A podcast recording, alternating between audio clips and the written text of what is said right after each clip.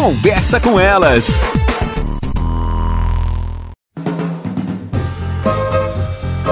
Olá, eu sou Cristiane Finger, jornalista. Ana Paula Lundegren, psicóloga. Estamos começando mais um Conversa com Elas. Muitos pais relatando o quanto houve mudança, alteração no sono dos, teus dos seus filhos desde que a pandemia começou. Crianças que dormiam sozinha no seu quarto passaram a ficar mais dependentes do pai e da mãe.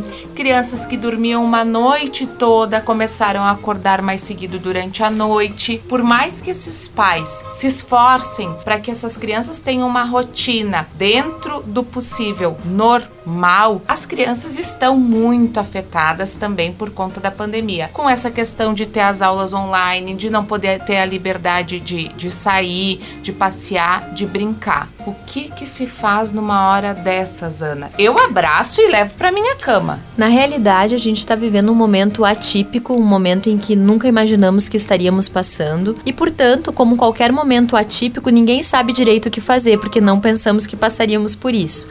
Eu digo sempre que o que nós temos que fazer em relação às crianças é acolher aquilo que elas estão passando. Então, se as crianças vão ter e elas vão ter impacto no seu sono, por exemplo, a gente está constatando isso, tá? Não tem como não. As rotinas todas ficaram bagunçadas, as crianças iam para a escola, não vão mais. Daqui um pouco elas começam, tem que parar. Elas não conseguem mais ter uma rotina das atividades extras. Então, tudo isso acabou impactando fortemente a vida delas. A questão do sono, eu sempre oriento assim: vamos acolher essas crianças. Ai, meu filho dormia sozinho, agora tá precisando dormir comigo de novo. Beleza, dorme com ele o tempo que for preciso. Acolhe ele na cama, dorme um pouquinho com ele, cria de novo um ritual para dormir. Ai, não precisava mais contar historinha, ele já tava com a luz apagada. Acende a luz de novo, deixa a luz acesa. Nós temos que entender, gente, que se tá difícil para nós adultos, quanto mais para as crianças. E tudo que nós não precisamos fazer nesse momento é incrementar essa ansiedade das crianças. As crianças estão temerosas, elas não sabem o que vai acontecer, assim como nós, mas elas têm menos ferramentas psíquicas do que nós para dar conta disso.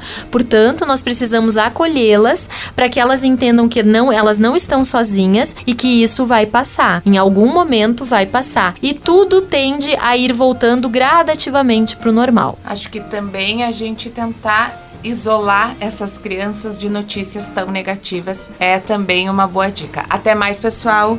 Você ouviu na Jovem Pan Serra Gaúcha? Conversa com elas.